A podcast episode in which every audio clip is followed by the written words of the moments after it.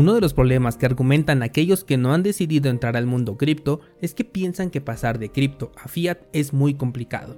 Nada más lejos de la realidad. Por ello, hoy vamos a platicar de las diferentes formas en las que puedes terminar con fiat en tu cuenta viniendo de las criptomonedas, con sus ventajas y desventajas.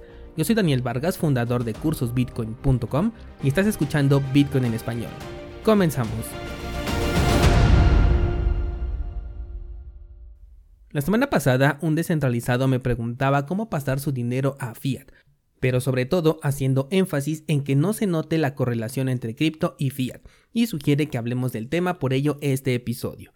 Primero que nada quiero aclarar que todo balance una vez llegado a fiat es considerado un ingreso y requiere ser declarado para fines de impuestos venga de donde venga, por lo que es un poco incongruente hablar de dinero fiat y evadir impuestos. Enseguida de esto aclaro que no sugiero la evasión de impuestos de ninguna manera, pues representa un delito en prácticamente cualquier país, por lo que mejor evade los problemas estando en línea con tus declaraciones. Cuando utilizamos criptomonedas tenemos un inconveniente ligeramente real, y es que no estamos acostumbrados a una economía cripto, a pagar productos y servicios con criptomonedas.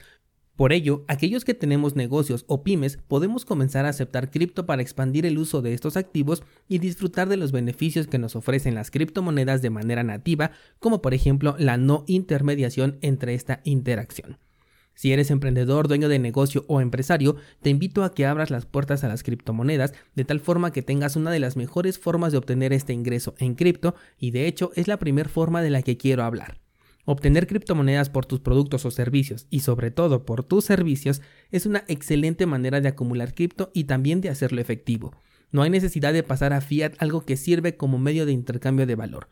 El problema está en que no puedes ir a la despensa y pagar con tus criptomonedas, pero también considera que dentro de tus inversiones tampoco tiene que estar el dinero de la despensa, ni mucho menos aquel que necesites para una emergencia. Las inversiones sirven para incrementar tu capital de reserva y poder disfrutar del capital de uso cotidiano para los gastos del diario. Claro, llega un punto en el que queremos disfrutar de los beneficios de estas inversiones.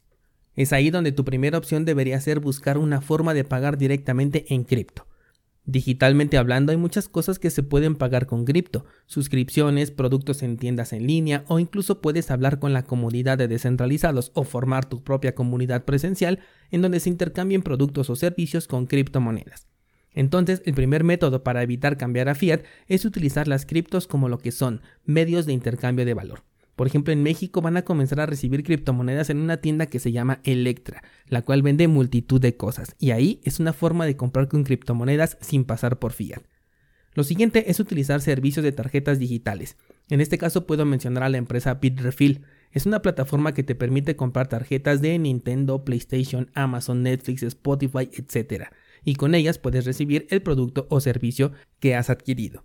Considera que existe un registro en la blockchain porque es transparente de que tuviste una interacción con Bitrefill. En esta plataforma no te van a pedir un registro, pero sí se sabe qué tarjeta específicamente viene de Bitrefill. Y esta empresa, a pesar de estar pensada para la compra sin registro, puede llegar a compartir la información de la compra aunque solamente sea la dirección cripto sin que esté asociada a tu identidad. El punto es que si con esa tarjeta de Amazon compras algo a tu nombre, porque en Amazon necesitas tus datos reales, entonces no es muy difícil ligar esa compra a tu identidad.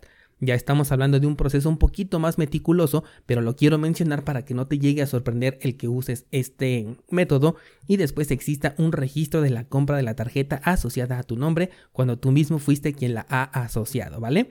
De hecho, no sé si te has dado cuenta, pero en plataformas como Mercado Libre, por ejemplo, se venden tarjetas de regalo de múltiples servicios.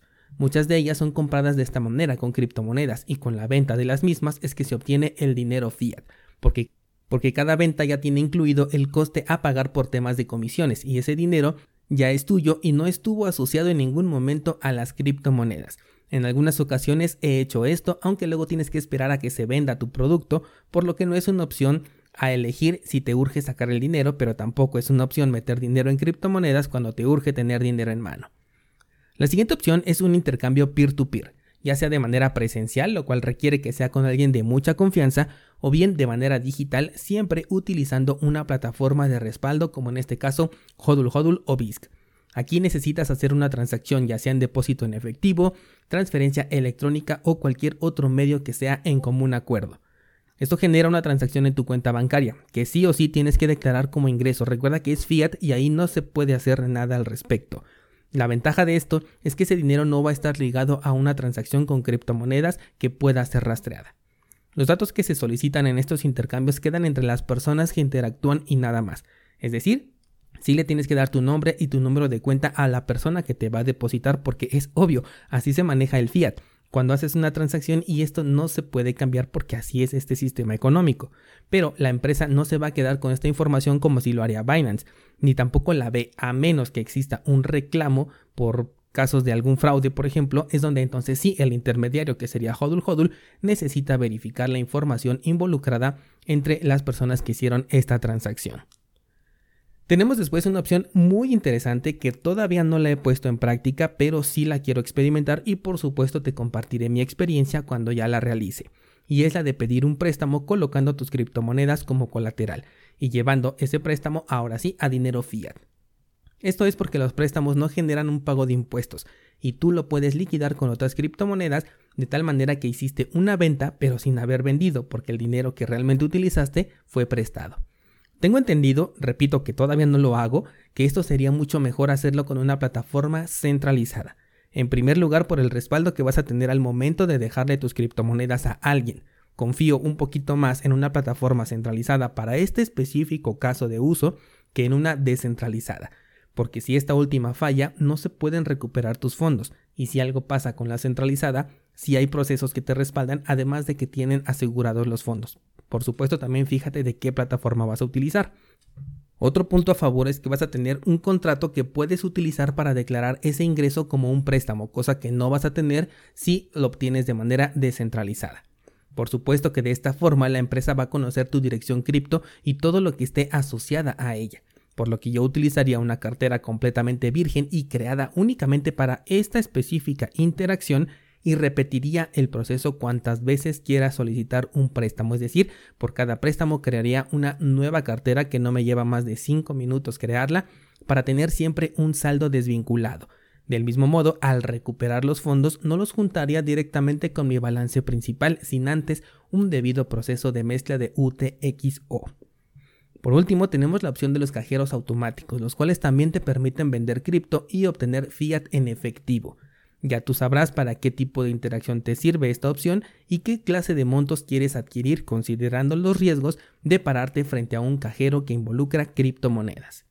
Por supuesto que lo ideal es crear nuestra propia economía cripto, pero mientras llegamos a ese punto, estas son algunas de las formas en las que puedes realizar este intercambio con beneficios a tu favor. Espero que te sirvan y si tienes alguna otra idea compártelo en el grupo de Discord y por allá lo debatimos. Nos escuchamos mañana con más noticias del mundo cripto.